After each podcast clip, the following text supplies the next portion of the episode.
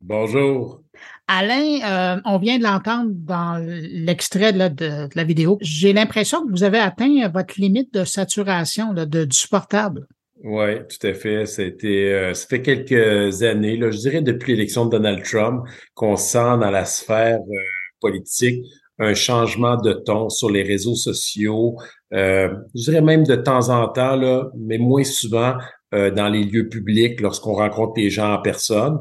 Quand on n'est pas en arrière d'un écran, d'un clavier, c'est beaucoup plus difficile de d'être injurieux ou de des propos euh, déplacés.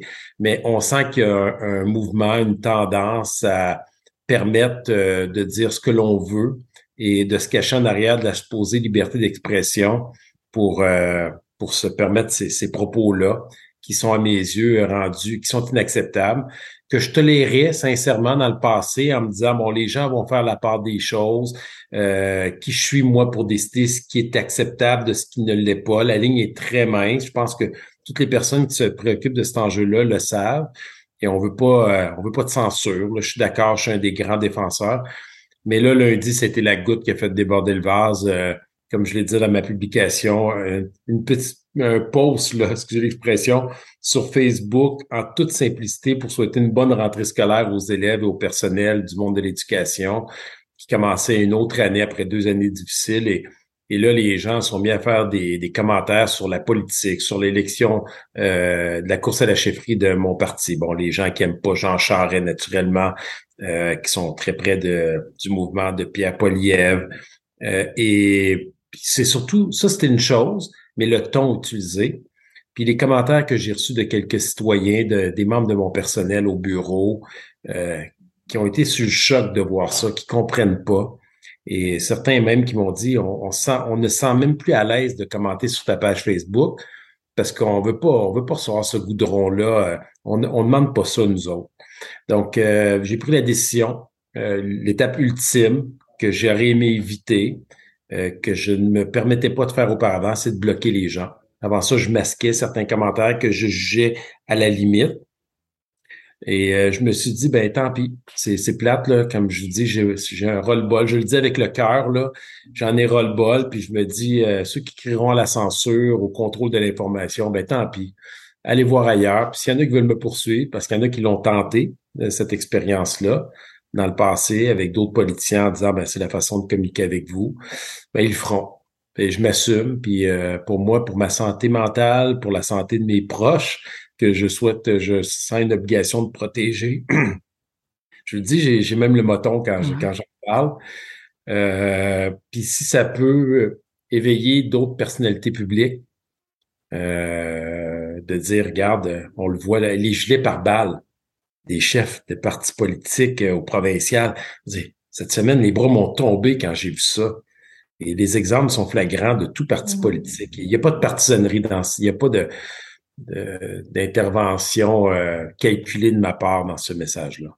Mais votre message vidéo, vous l'adressez à qui? Parce qu'à la fois, on le sent que c'est pour ben, annoncer la nouvelle façon de faire aux abonnés de la page Facebook, mais de l'autre côté, il y a des messages qui sont lancés. Alors, vous avez pensé à qui quand vous vouliez faire cette vidéo-là, quand vous l'avez publiée? Ouais, j'ai pensé à bien des gens. J'ai tenté de pas le personnaliser parce que je voulais justement pas que ça soit vu comme une intervention politique partisane euh, de mon de par mon implication. Donc, vous aviez qui en tête? Mais, mais c'est clair que je sens qu'il y a des politiciens. Si je parle aux politiciens, je pense à des animateurs de radio, là, pour pas nommer euh, personne, qui, euh, qui font de l'aveuglement, je dirais, volontaire, euh, qui ne dénoncent pas ces situations-là de peur de déplaire à une partie des gens qui les suivent et qui sont tannés. Là. Il y a une colère, là. je le consens, là. Je, suis d'accord avec ça. Je fais deux ans, moi aussi, que je le vis avec la pandémie, des gens qui sont insatisfaits des mesures. Même nous, les politiciens des oppositions, on s'est sentis baïonnés à un certain moment parce que on avait l'obligation d'être solidaire avec les gouvernements, puis en même temps, on n'avait aucune tribune. Il y a des gens qui ont stigmatisé les individus. Je suis d'accord avec tout ça, mais je pense qu'on a dépassé une limite. Ce qui est arrivé à, Christina Freeland, la ministre des Finances, dans un ascenseur euh, en Alberta par cet homme physiquement imposant. Je vous le dis, moi, j'en avais, j'en avais des, des sueurs dans le dos quand j'ai vu ça. Je, ça pourrait m'arriver à moi aussi, hmm. une situation comme ça, par quelqu'un qui est, qui est pas content de mon travail. Quand je regarde la, façon que tes messages me, je vous lis là en direct un message que j'ai reçu sur Twitter parce que là j'en bloque de plus en plus depuis 24 heures. Si, euh, si tu me permets, Bruno, oui. une journaliste me posait la question dans l'entrevue tantôt, est-ce que vous vous sentez menacé? Je me sens pas menacé, mais je suis inquiet. Puis je lis un commentaire de, de quelqu'un, naturellement un troll avec un nom bizarre. C'est toxique quand ça fait pas ton affaire. Aux dernières nouvelles, on n'est pas encore dans un pays communiste, mais presque. Puis ton nom n'est pas écrit sur ma facture d'Internet, fait que ta gueule c'est, quand on se met à y penser, là, je le croiserais dans la rue, cette personne-là, puis elle me dirait ça, là. On peut imaginer le, ton, l'agressivité qu'il y avait en arrière de ça. C'est une ligne, je pense qu'on est au Québec, on est au Canada, dans un pays du G7 démocratique. Fait que c'est ça, c'est... Euh, puis sincèrement, j'ai de la misère à dormir, puis euh, peut-être que c'est en vieillissant, j'ai atteint 50 ans, j'ai plus de difficultés à supporter euh, peut-être la pression. Certains vont me dire que je suis mou. Quelqu'un m'a écrit, vous êtes bien payé les politiciens, fait qu'on s'attend à ce que votre carapace soit plus grosse que les autres. Ben, c'est plate, là, mais en arrêt des politiciens, il y a des êtres humains, puis c'est pas vrai. Puis moi, je, comment je dirais ça? J'essaie pas, j'essaie pas d'être aimé. C'est pas mon objectif en politique. Il y a des gens qui pensent qu'on fait ça pour être aimé. Non. C'est pas, euh, je fais ça parce que j'y crois, parce que j'ai envie de poser un geste, puis j'ai pris la sphère politique pour le faire. Puis je partage mes opinions, puis je sais très bien que 100% des gens ne seront pas d'accord avec moi. Je l'assume, puis je, le respecte. si vous n'êtes pas d'accord avec moi, puis vous défendez la liberté d'expression, vous devriez être respectueux que j'ai une opinion aussi qui est différente du vôtre. Puis drôlement, c'est ces gens-là qui crient liberté partout, qui sont les premiers, qui sont condescendants, agressifs et qui utilisent un langage intimidant. Puis on pourrait en parler, là, mes citoyens qui se sentent plus à l'aise d'aller sur ma page, les réseaux sociaux, c'est rendu un mode de communication. On peut plus s'en passer en politique. C'est une façon de, rester en contact avec notre monde. Fait que si mes citoyens que je représente, qui m'ont élu, ne se sentent plus à l'aise parce que 97% puis on a fait l'exercice des gens qui sont agressants auprès de moi sur les réseaux sociaux ne viennent pas de ma circonscription, ne viennent pas de ma famille politique, à part dans le cas de cette course à la chefferie qui était toxique. Mais euh, fait que c'est ça. c'est un roll-ball. C'est, c'est comme le, c'est enough is enough. J'ai mis la ligne pour moi jusqu'à ce qu'on trouve des solutions. Puis ça, ben, pour trouver des solutions, ça va prendre une prise de conscience de la société, de tous les leaders. Et si je peux me permettre, je parle beaucoup, hein, euh, Bruno, mais hier, ça m'a fait du bien de voir des confrères consoeurs du NPD, du Parti libéral, et du Bloc québécois qui m'ont écrit des mots, certains qui ont liké, qui ont repartagé sur Twitter ou sur Facebook euh, mon ma vidéo. Et euh, bon, je m'étais dit, bon, au moins, euh, ces gens-là ont compris qu'il n'y avait pas rien de partisan là-dedans, puis des gens du gouvernement au, au Québec, des, des, candidats, candidates des différentes formations politiques au Québec aussi, je pense à une candidate du Parti québécois qui dit jamais j'aurais pensé partager quelque chose de conservateur, mais ça a du sens ce qu'il dit, fait que je le repartage. Sincèrement, les gens disent que ils ont le sentiment que les gens sont pas solidaires dans certains dossiers, euh, que ça se fasse de façon non partisane, mais vous avez un exemple là que ça touche de plus en plus de monde. Avez-vous l'impression, Alain, qu'on devrait commencer à légiférer euh, au Canada? Parce que euh, je vous donne l'exemple du Japon, où ils ont resserré récemment la loi et euh, des insultes faites à un autre internaute, désormais, ben, c'est punissable. Ça peut aller jusqu'à 12 mois de prison puis 2600 dollars d'amende. Avez-vous l'impression que si on avait ça au Canada, ça pourrait faire réfléchir certains internautes avant d'écrire des bêtises? Peut-être, mais je suis pas rendu là dans ma réflexion à aller jusqu'à cet endroit-là. Je pense qu'il y a peut-être des moyens technologiques qui permettraient. Moi, je, suis inquiet par rapport à la sécurité, puis par rapport à ce ton-là qui monte, cette escalade-là, qui fera en sorte qu'on arrivera à un moment où il y a un geste serait posé, irréparable, puis qu'on se dirait qu'est-ce qu'on a fait là? Je voyais le premier ministre Justin Trudeau qui disait oui, on est préoccupé, tout ça, mais ça fait des mois aussi qu'on qu'on se pose la question. On va dire les ministres au gouvernement fédéral ont même pas de garde du corps dans un pays du G7 c'est le minimum, là. Je pense qu'il y a des. Fait arrêtons de réfléchir puis posons des gestes avec la technologie. Le Bruno, tu es un expert de ce milieu-là. tous les grands réseaux sociaux utilisent des algorithmes, sont capables de savoir tout ce qui nous intéresse, nous bombardent de publicité ciblée. Je peux pas croire qu'on n'est pas capable d'avoir des outils pour détecter ces choses-là de façon automatique, sans qu'il y ait nécessairement de la délation au premier niveau, ou peut-être que, je sais pas, moi, je lance des idées comme ça dans, dans, dans le débat, je sais pas, un comité des experts neutres au Parlement canadien, dans d'autres sphères aussi que ça pourrait se faire, qui sont capables, avec des outils technologiques, de détecter les signaux d'alarme, des, flags jaunes, un flag rouge pour dire, oh, là, faut, faut qu'on prenne des mesures euh, pour protéger ces gens-là, faut qu'on fasse une certaine euh, censure ou en tout cas contrôle, qu'on valide. Euh, ce qui est acceptable pour moi n'est pas nécessairement pour une autre personne. Qui je suis, moi, pour décider ce qui est bon de ce qui est pas bon? Je me la pose moi-même, cette question-là. Je la connais pas, la réponse, mais je dis c'est assez. Il faut qu'il se passe quelque chose. Ça fait un moment euh, que vous êtes sur les réseaux sociaux. Moi, je me souviens des messages que vous aviez fait à l'époque quand vous étiez maire de Victoriaville. Avez-vous l'impression, puis déjà, moi, je me souviens de publications que vous aviez faites, notamment à un moment donné, là, quand il y avait eu la crise des étudiants. Il y avait un ton, euh, je, vais dire en guillemets, le vicieux dans certains commentaires qui avaient été publiés, mais on n'était pas à ce qu'on est aujourd'hui. Puis là, on a l'impression que les politiciens toutes couleurs confondues, sont devenus des, euh, des punching bags pour le malheur euh, des, des, des, gens qui se sentent euh, opprimés dans la société. Puis vous avez mentionné le, phénomène Trump, mais au Canada, parce que ça fait un bout de temps aux États-Unis que c'est accepté, mais au Canada, c'est quoi? Est-ce que c'est l'influence de Trump, selon vous, ou est-ce que c'est les deux ans de pandémie qu'on a passé, où là, les gens en ont trop, puis ils ont décidé que les politiciens allaient être les, les déversoirs sur lesquels ils allaient être défrustrés?